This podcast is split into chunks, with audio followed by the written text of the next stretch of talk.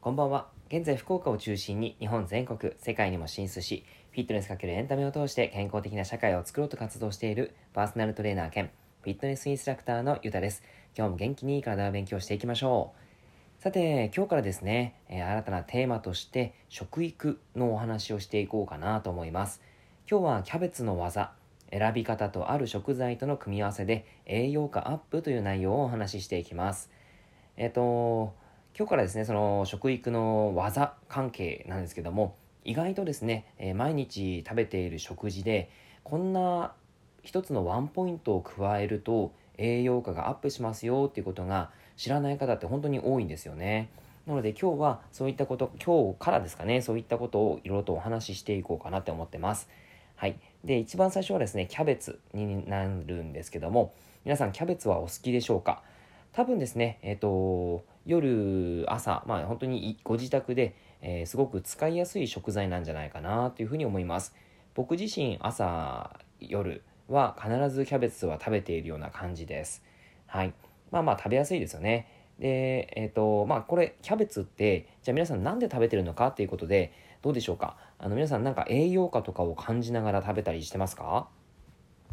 なかなかそんなにですね、栄養価を気にしながら食べてるってことはないかなと思ったりするので、ちょっとそういったこともお話ししていこうかなって思ってますが、まずですね、キャベツ M1 個ぐらいのサイズで、えー、1020g あるんですけども、エネルギーは 235kcal、タンパク質 13.3g、意外とタンパク質があるんですね。植物性のタンパク質として結構豊富です。はい。そして脂質 2.04g。炭水化物は 53g ビタミンは A、E、K、B1、B2、B3、B6 葉酸、パントテン酸、ビタミン C めっちゃビタミン豊富ですそしてミネラルはカリウム、カルシウム、マグネシウム、リン、鉄、亜鉛、銅、マンガンということで、えー、タンパク質も入りながらビタミンとミネラルも豊富に入っているっていうのがキャベツの特徴なんですね。なのでもう日々の食生活にキャベツを食べるということは本当に健康のためにもすごくいいかなと思いますし、筋肉のためにもすごくいいと思います。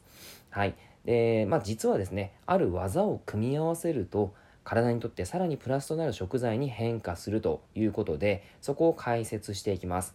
えー、まず、食べる場所によって栄養価が変わるということです。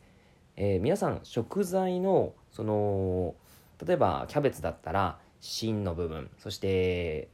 外側の葉っぱの部分とか内側の葉っぱの部分とかあったりしますよね。そこで栄養価が変わるっていうのは知っていたでしょうか？実はですね結構変わるんですね。意外とそういうことがあったりします。キャベツに関してはまず外側の葉っぱは、えー、外側に行けば行くほどビタミン C が豊富です、え、ビタミン類はさっと茹でたり、え、蒸したりして食べると有効に栄養素が取れるんですけどもあの水でですねえー、なんていうかこうつけすぎてしまうとぜあのビタミン C 自体が水溶性ビタミンなので溶けてその栄養価が抜けてしまうんですね。なのであんまりこうキャベツを、えーと、長い時間茹でてしまったりとか、えーと、水につけたりとかそういったことはあんまりしない方がいいです。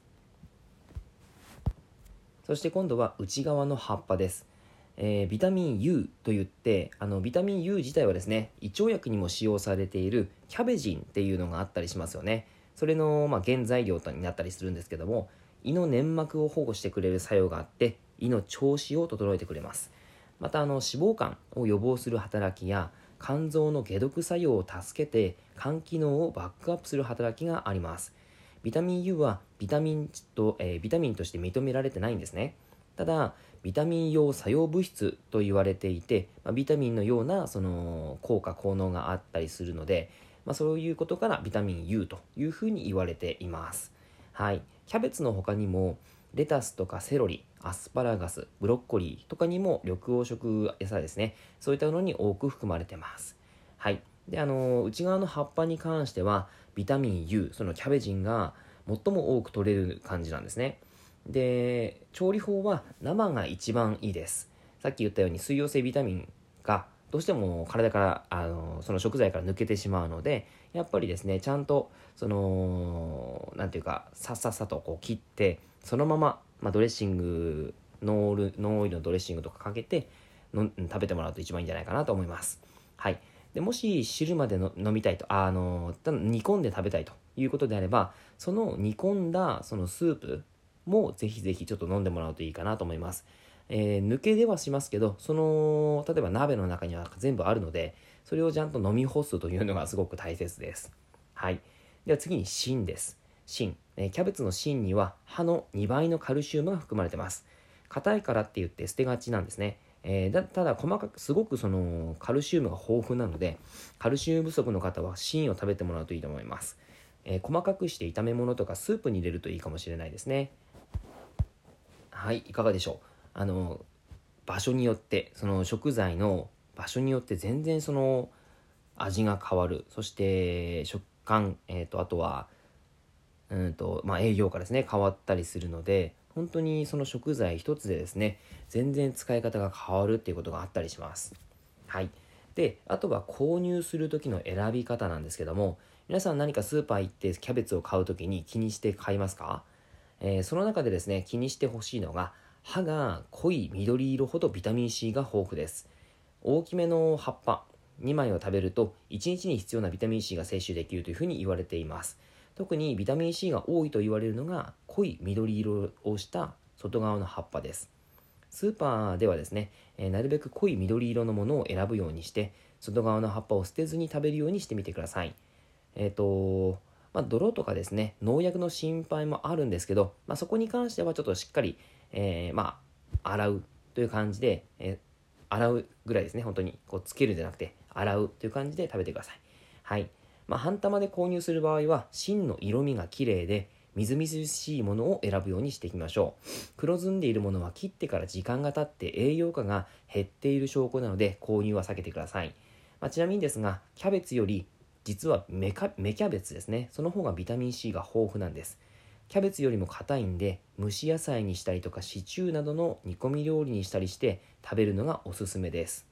はい。であとはですね組み合わせで栄養価もアップするんですが風邪予防はもちろん美肌効果にも、えー、ビタミン C はすごくいいですよね。で、えー、生で食べるという量が、あのー、生を食べると量が多いんですけども加熱調理をすれば傘が減って一度にたくさん食べられるということがあったりします。ただ、えー、炒めると4割、え蒸すと3割の栄養素が流れ出てしまうので調理法には気をつけてみてください。スープや煮込み料理をした場合はスープまで飲み干せば約9割はキープできるのでビタミン C を多く取りたいならシチューやロールキャベツがおすすめです。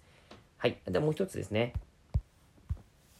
オリーブオイルでさっと炒めればビタミン K の吸収率がアップします。キャベツに含まれるビタミン K は腸内細菌によって作られるんですね普段はそこまで意識しなくていいんですけども血液や骨を丈夫にしてくれる効果があるので骨粗しょう症とか骨折の予防などにはすごくおすすめです。で、オリーブオイルと組み合わせることで吸収率がアップしますし、オリーブオイルのビタミン E が追加されて抗抗酸化力がアップします。炒め物やマリネで食べるのがグッドですね。でただ炒め物にするときは他の栄養素が流れ出ないように短時間料理を意識しましょう。はい。まあ、オリーブオイルもすごくいいですよということなんです。はい。あと、あ、もう一つって言いながらまだありましたね。えっ、ー、と、豚肉との組み合わせで免疫力がアップします。調理の使い勝手がいいキャベツと豚肉との組み合わせが実は貧血予防にも効果的です。ビタミン C は熱に弱いので、より効果的に食べたいなら、蒸す蒸すということや、さっと炒め料理っていうのがすごくおすすめです。最後にキャベツをに火を通すようにすれば、キャベツのビタミン C をしっかりとキープしながら食べられるので、食材を入れる順番にも気をつけてみてください。はい。えー、っと、そしてですね、えー、保存方法になんですけども、保存期間はだいたい1ヶ月間というふうに言われてます。生のまま冷凍するのが基本になります。生のまま冷凍ですね。で、凍ったまま調理できて便利な、えー、キャベツの冷凍なんですけども、冷凍することでしなっとして火の通りが、えー、まあ、超短時間で済むようになってきます。で、栄養素は生で食べる方がもちろんいいんですけども、多くて食べきれない場合は冷凍保存をおすすめします。はい。まあ、なので適当サイズに切ってフリーザーパックに入れてしっかり空気を抜けば OK ですし、千切りにしたキャベツを塩もみして水分をよく絞ってフリーザーパックに入れて冷凍するという形でもいいです。はい、というわけでいかがでしょうか？キャベツ皆さん食べる理由があの見えてきましたかね、えー、ぜひ日常の食生活に取り入れてみてください。以上になります。内容がいいなって思えたら周りの方にシェアしていただくと嬉しいです。また、いいねマークやフォローを押していただくと励みになります。今日もラジオを聴いてくださってありがとうございました。では、良い一日を。